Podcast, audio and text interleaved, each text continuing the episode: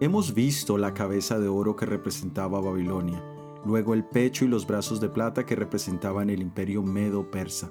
Hoy veremos el significado del vientre y los muslos de bronce y las piernas de hierro. Y también analizaremos su aplicación profética y espiritual para nuestras vidas. Somos Magnolia y Óscar. Bienvenidos al análisis bíblico. Comencemos. Leamos en el libro de Daniel capítulo 2 el versículo 39. Y después de ti se levantará otro reino inferior al tuyo, y luego un tercer reino de bronce, el cual dominará sobre toda la tierra. La estatua del sueño de Nabucodonosor tenía el vientre y los muslos de bronce. Este símbolo y el contexto que venimos estudiando nos indican que estamos hablando del imperio griego el imperio griego es la cuna de la civilización occidental, es el lugar del nacimiento de la democracia, la filosofía occidental, los Juegos Olímpicos, la literatura, el estudio de la historia, de la política y los principios más importantes de la matemática y la ciencia. Antes de que se formase lo que llamamos el imperio griego existía el reino macedonio los macedonios, una nación al norte de Grecia, conquistó las ciudades griegas y las incorporó por primera vez en un estado unido y fuerte. Alejandro el Grande, heredero del reino greco-macedonio recién expandido por su padre, se propuso extender el dominio macedonio y la cultura griega. Alejandro reinó solo 13 años. A este periodo se le conoce como el periodo helenístico el imperio se había extendido desde Grecia hasta el valle de Indo por el oriente y hasta Egipto por el occidente, donde se fundó la ciudad de Alejandría. Alejandro estimulaba los excesos de bebida entre sus amigos, que en una ocasión 20 de ellos murieron como resultado de la embriaguez.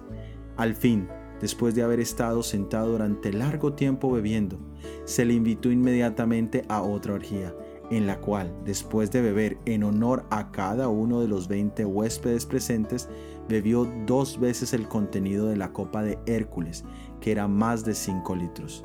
Se apoderó de él una fiebre violenta, de la cual murió 11 días más tarde, el 13 de junio del año 323 a.C.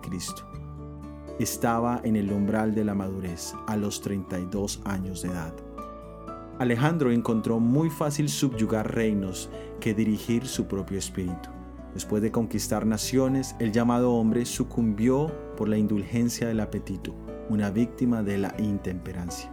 Leamos en el libro de Proverbios capítulo 16 versículo 32. Mejor es el que tarda en airarse que el fuerte, y el que se enseñorea de su espíritu que el que toma una ciudad. El proverbista nos habla que el que puede controlar sus emociones es un hombre sabio. Es una gran virtud el poder mantener el gobierno de uno mismo, de sus propios apetitos y pasiones y sobre todo no permitir que se rebelen contra la razón y la conciencia. Las personas que tienen el dominio de sus propios pensamientos, sus deseos, sus inclinaciones, sus resentimientos y los mantienen a todos en buen orden pueden ser considerados en realidad cristianos. Pero lo opuesto es terrible, cuando el hombre es vicioso, no tiene este dominio sobre su espíritu, que cuando tiene ante sí la tentación de comer o beber en exceso, no tiene dominio de sí mismo, que cuando provocado estalla en pasiones desorbitadas y es ahí cuando todo lo que puede tener de bueno sale y lo abandona. Una persona así se convierte en presa fácil para el enemigo, también está expuesto a muchos problemas y aflicciones. Si ese es nuestro caso, hoy podemos sacar la lección de que necesitamos reconocer nuestra necesidad de Jesús. Vayamos a Él en reconocimiento y en confesión, y Él puede obrar el querer como el hacer por su buena voluntad. Leamos en el libro de Daniel capítulo 2 versículo 40. Y el cuarto reino será fuerte como hierro y como el hierro desmenuza y rompe todas las cosas, desmenuzará y quebrantará todo. Después del imperio griego, el cuarto imperio era el imperio romano. Este imperio fue el más longevo, extenso y fuerte de todos los cuatro reinos hasta ahora mencionados. El hierro es el metal más abundante en la tierra, que reemplazó el bronce en la fabricación de armas y otros instrumentos. En la Biblia el término hierro se utiliza de manera figurativa. Por ejemplo, la esclavitud de Egipto se compara con un horno de hierro por lo duro que fue este tiempo. También se utiliza en las maldiciones en el libro de Deuteronomio capítulo 28, en que se dice que la tierra se volvería como hierro, como consecuencia de la desobediencia del pueblo. Y en Isaías se utiliza para ilustrar el endurecimiento y la terquedad del pueblo de Israel. Pero es precisamente durante este periodo, el romano, que la promesa del Mesías se cumplió. Leamos en el libro de Gálatas capítulo 4 versículo 4. Pero cuando vino el cumplimiento del tiempo, Dios envió a su Hijo, nacido de mujer y nacido bajo la ley. Existen múltiples profecías en la Biblia que hablan de la venida del Mesías y cómo Jesús cumplió esas profecías. De hecho, con el favor de Dios, para el próximo año tendremos la matutina Jesús en 365 días, donde hablaremos de 365 profecías acerca de Jesús que están en el Antiguo Testamento y su cumplimiento en la vida de Jesús. Volviendo a nuestro tema de hoy, en el libro de Daniel tenemos profecías puntuales en cuanto al tiempo de la venida del Mesías y por eso el apóstol Pablo habla de que ha venido el tiempo completo o la plenitud en que Dios envió a Jesús. El mundo estaba bajo un solo gobierno, el del Imperio Romano, y podríamos decir que había una estabilidad general. Había un idioma universal que era el griego.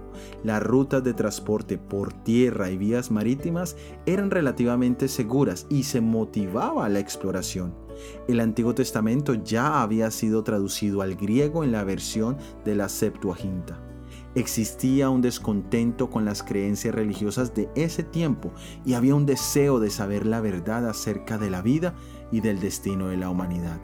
Ya los judíos estaban dispersos por todas partes y como solían venir a las fiestas judías en Jerusalén una vez al año, esto tenía la posibilidad de que ellos fueran portadores de las buenas nuevas de salvación en Cristo Jesús.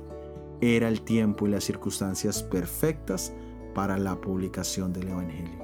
Y en esto tenemos una lección muy importante. Hoy también estamos viviendo momentos similares. Tenemos múltiples profecías que ya se han cumplido en cuanto a la segunda venida de Jesucristo. También hay un imperio mundial que gobierna, que son los Estados Unidos de Norteamérica. Existe un idioma universal de comunicación como lo es el inglés. La Biblia completa ha sido traducida en más de 704 idiomas.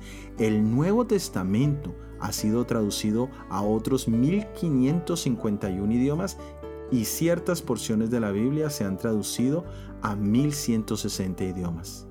También existen medios de transporte globales y ahora tenemos los elementos tecnológicos que nos permiten la proclamación de la verdad presente a todo el mundo.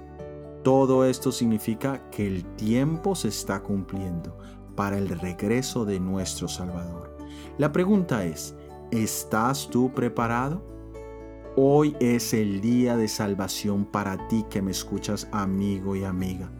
Dios en su perfecta sabiduría ha permitido que escuches este llamado en este mismo momento. No dudes de su providencia y acéptale hoy, porque te ama con amor eterno.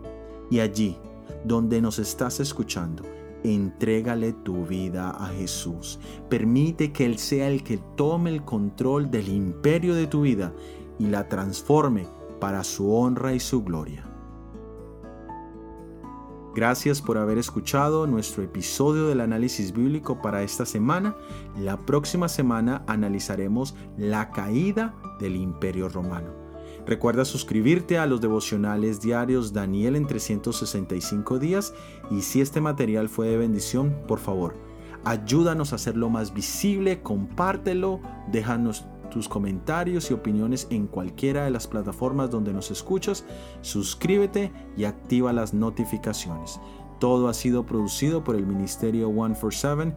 Que Dios te bendiga. Amén.